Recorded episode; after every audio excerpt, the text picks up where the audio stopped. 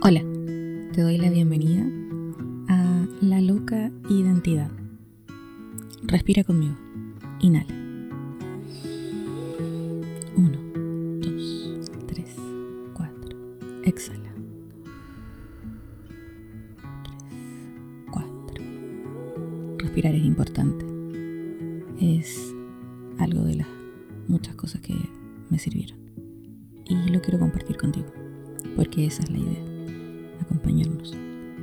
Que es la vida o la loca identidad.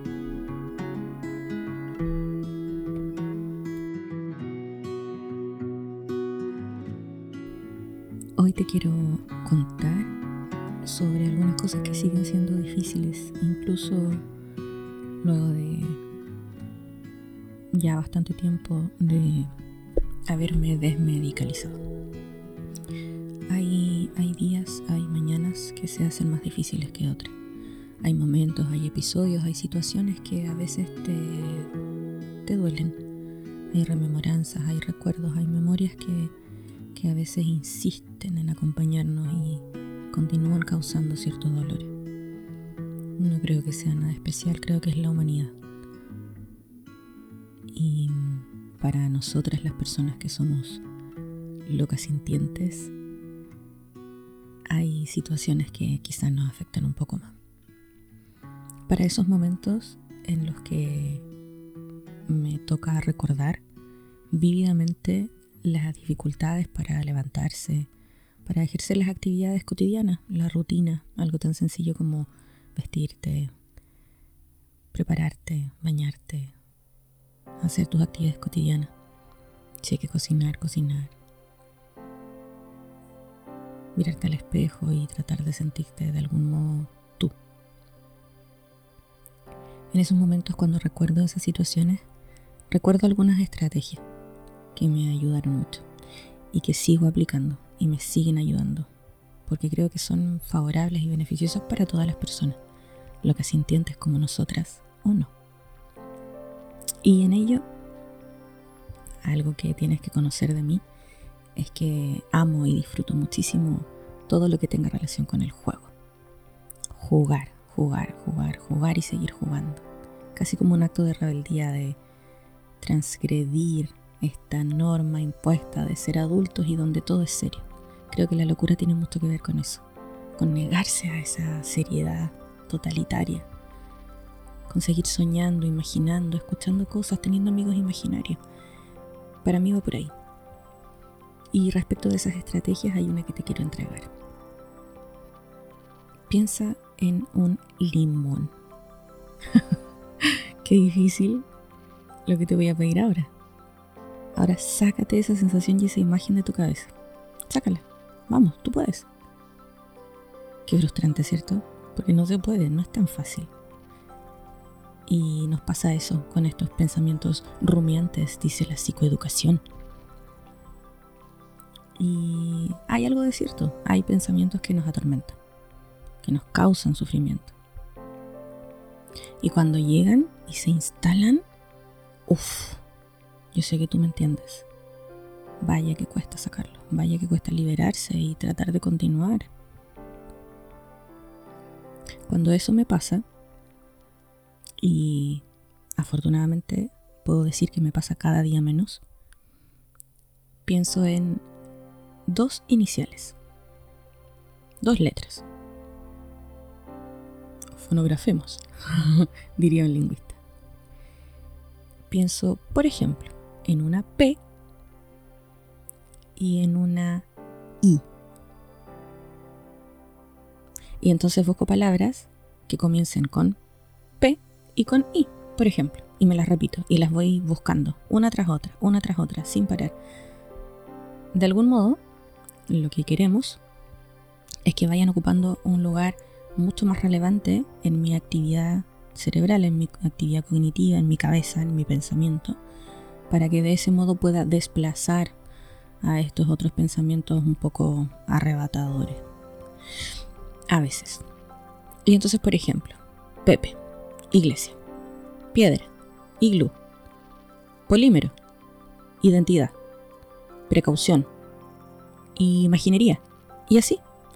Y ese tipo de actividad es tan demandante de energía, ¿cierto? Cognitiva, que me ayuda. Y luego de, me atrevería a decir unos 2, 3 minutos, es, wow, ya me siento mejor. Y entonces ahora respiro, porque no te olvides de respirar. Eso es súper, súper, súper importante. Inhala. Exhala. ¿Y sabes qué otra cosa es súper, súper importante? Hay que comprender, si todavía no lo has hecho, que no es lo mismo ser loca que loco. Y para hablar sobre eso, tengo a la primera invitada al programa. Estoy emocionada. No porque haya una primera invitada. no es eso. Mi emoción tiene relación con quién es esta invitada.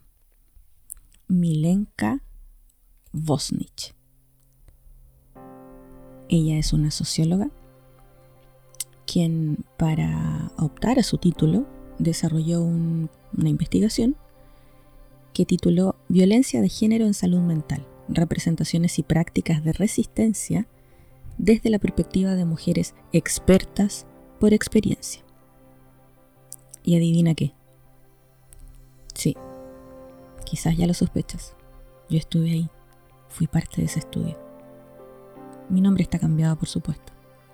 Pero te invito a que escuchemos a Milenka, a que compartamos con ella de lo mucho que nos tiene que entregar y a que revisemos algunos párrafos, algunos elementos de esta memoria que para mí es tremendamente significativa, que ocurrió hace mucho tiempo, el proceso de entrevista, pero recién hace un par de semanas fui capaz de revisarla y de leerla. Es parte de mi proceso de resignificar esta identidad loca sintiente. Bienvenida Milenka. Eh, nada, yo soy Milenka Bosnich, soy socióloga. Em, ¿Qué más puedo decir de mí? Soy del sur, soy de Puerto Montt, llevo hartos años viviendo en Santiago, pero me sigue gustando más el sur que Santiago. Pero actualmente por temas laborales estoy acá.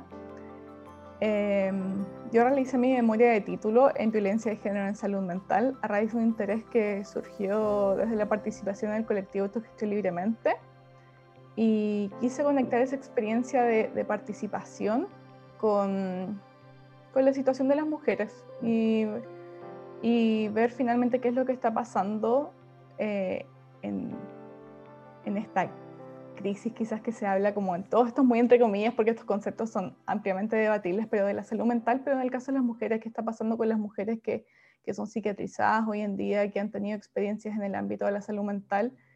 y que muchas veces no son escuchadas o no son mm sus experiencias no son visibilizadas, al menos en el ámbito de la academia, que es donde yo me estaba moviendo, al menos para mi memoria de título, que era para titularme como socióloga. Entonces me, me interesó conectar como esas experiencias, como posicionándome también a mí como mujer que si yo no, tenía, yo no tenía una experiencia de psiquiatrización como directamente no me atendió con un psiquiatra, pero sí durante mi adolescencia consumí un tiempo muy breve psicofármacos. Eh, y partir desde ahí, como que me, me, interesó mucho y creo que fue, un, o sea, fue una tremenda experiencia. Yo creo que mi memoria de título fue donde más aprendí finalmente una de las experiencias más enriquecedoras en relación como a mi profesión, conectar como con distintas compañeras y mujeres que, que a las cuales agradezco mucho porque finalmente me compartieron algo, algo tan íntimo, depositaron en mí su confianza para, para visibilizar esas experiencias tan, tan duras y tan tan determinantes para sus vidas, para mí fue lo máximo. Sí, yo que una experiencia sumamente enriquecedora y, traté de hacer en mi trabajo finalmente de la forma más respetuosa posible. Finalmente. No hablar finalmente por ella, sino mm. dar este espacio para, para visibilizar esas experiencias de su misma voz. ¿Tú sientes que, que desde la, la, academia falta más o, o es suficiente con, con, la experiencia como la que tú tuviste de desarrollo de tu memoria de título? ¿Crees que, con eso se aporta precisamente a la visibilización de la problemática de la, del maltrato en, el sistema de salud mental hacia las mujeres?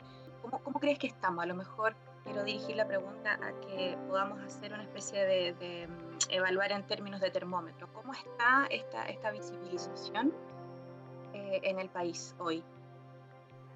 Mira, yo voy a hablar netamente bueno, de mi experiencia. Al hacer mi memoria de título, em, en la academia no había mucha investigación respecto a, género y salud mental, al menos actualizada, o que abarcara finalmente testimonios de mujeres, de sobrevivientes de la psiquiatría eh, en el sistema de salud mental. Bueno, en Chile muy poco. Em, las investigaciones en las cuales me basé, que son más actualizadas, son por parte de personas que bueno, participan en libremente en el Centro de Estudios Locos, Juan Carlos, Tatiana, que ellos han, han publicado harto al respecto. Entonces yo creo que falta, falta bastante, sobre todo incorporar eh, los saberes y los relatos de los propios expertos por experiencia, porque yo creo que si no partimos de ahí, no podemos partir nosotros los académicos o las personas como expertos por formación, entre comillas, eh, diciendo qué es lo que pasa si no nos basamos finalmente desde la voz de las mismas personas que viven eh, la violencia en el ámbito de la salud mental. Entonces, me llamó la atención igual que mis propias, bueno, al defender mi memoria, eh, mis propias profesoras, que, bueno, que son expertas en género, en salud, me decían que habían estado recabando y justamente no habían memorias o, investigaciones que abordaran finalmente esa relación entre género y salud mental desde una perspectiva como desde la antipsiquiatría, por ejemplo, no, no se habían encontrado. Entonces ellas rescataban al menos eh, lo novedoso de, de mi investigación. Milenka, y aquí, bueno, contar que yo fui parte de eh, este grupo de mujeres entrevistadas en, para el proceso de memoria de título de Milenka. Y, fue una experiencia bastante importante a nivel personal. Tú pudiste tener contacto después, cuando a mí por lo menos tú hiciste el envío luego de vía, vía correo, ¿cierto? Yo pude leer, pude tener acceso a esa lectura y, y, fue también muy relevante porque me permitió hacer un proceso de resignificar toda esa historia. Eh, entonces, me, provoca curiosidad y eso es lo que te quiero preguntar, si pudiste tener contacto con, las otras mujeres entrevistadas eh, y si sabes cómo fue para ellas también esta recepción o el mismo proceso. Sí, yo eh, se las envié a todas de forma personal por correo. Hubo una en particular con la cual no me pude contactar porque no, su correo me rebotó, entonces no pude hacer ese contacto y tampoco tenía ningún nexo con esa, con esa persona. Entonces todavía estoy en proceso de ver cómo la contacto y, y le envío la memoria. Pero sí tuve una buena recepción por, algún, por parte de algunas no tuve feedback y está bien también. Eh, pero por parte de otras, eh, sí, también me agradecieron mucho, me dijeron que que fue muy agradable haber participado en este proceso, pero eh, hasta el momento tú eres la primera que me dice que ha leído la memoria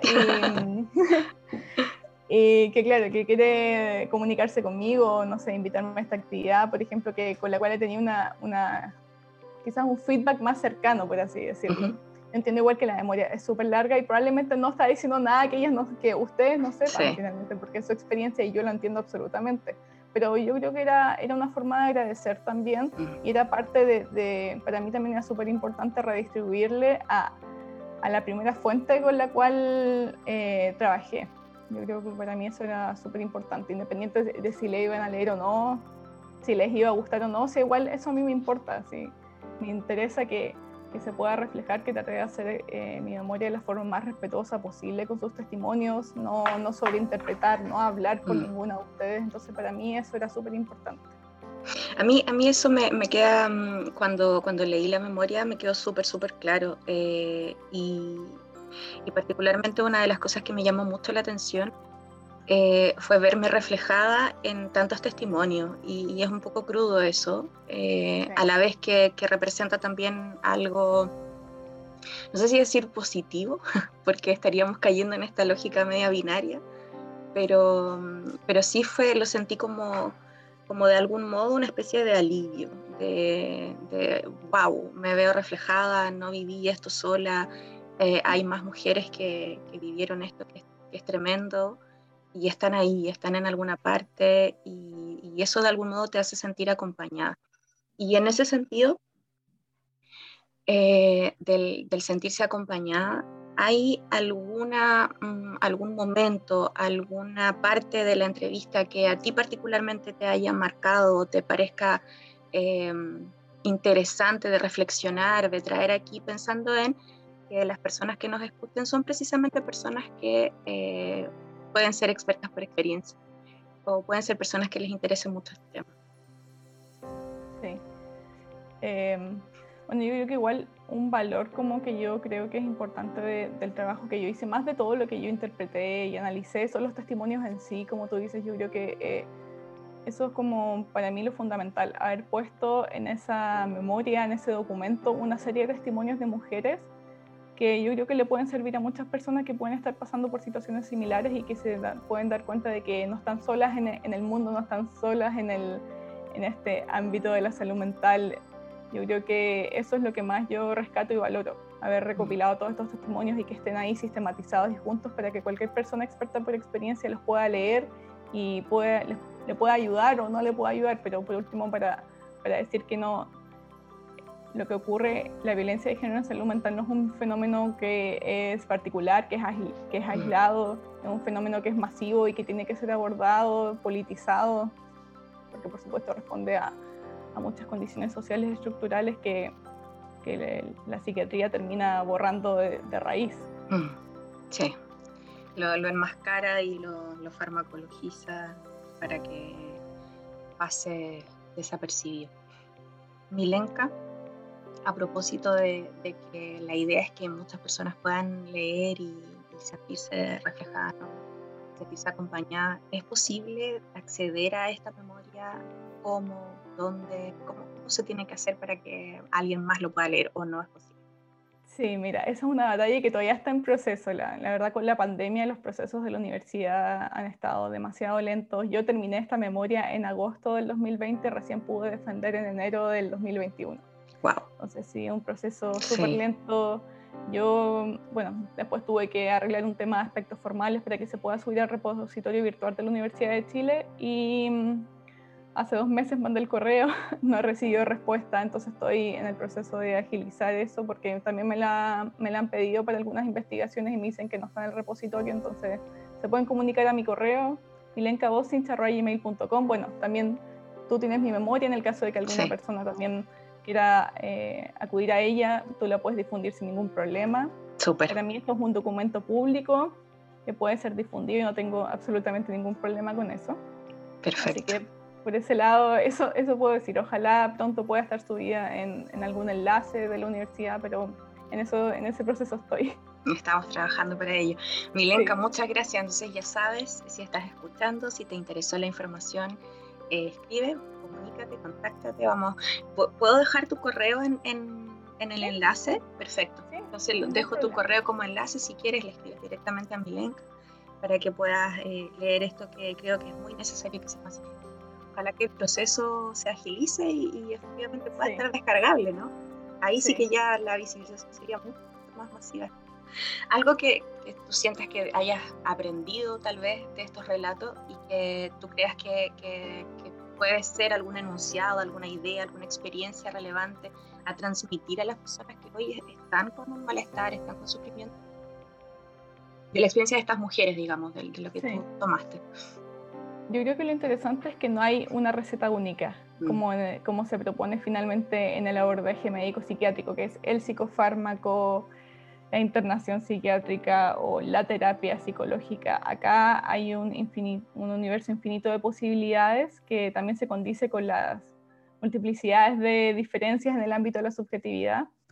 Entonces yo creo que, que fue muy interesante ver eso, que pueden, puede ir desde el autocuidado, como se dio en muchas de las entrevistadas, como en la participación de, grupos de apoyo mutuo, como la, en la, participación de colectivos políticos, en procesos de desmedicalización. Yo creo que hay un universo amplio de posibilidades que, que pueden ser una herramienta súper potente para resignificar la propia experiencia eh, de psiquiatrización.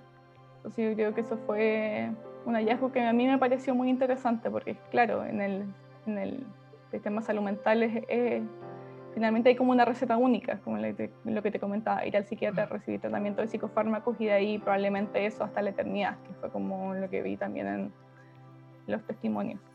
¿Y no es esa la única alternativa? Hay más. Por supuesto que no es la única alternativa. bueno, yo creo que tú como experta por experiencia le puedes, puedes decir, eh, lo puedes reafirmar mucho más que yo. Pero claro, yo creo que también el tema de los, los grupos de apoyo mutuo, o sea, la mayoría de las entrevistadas también eh, entrar a alguno de estos grupos marcó un antes y un, antes y un después en, en, su experiencia de cicatrización. Saber que había gente o saber que existía la posibilidad de vivir sin fármacos, yo creo que es algo también muy potente que, que pude ver en, en, mi memoria. Sí, concuerdo plenamente y me quisiera quedar con eso. Era como que pasó muy, muy rapidito, pasó muy rapidito y, ya vamos cerrando.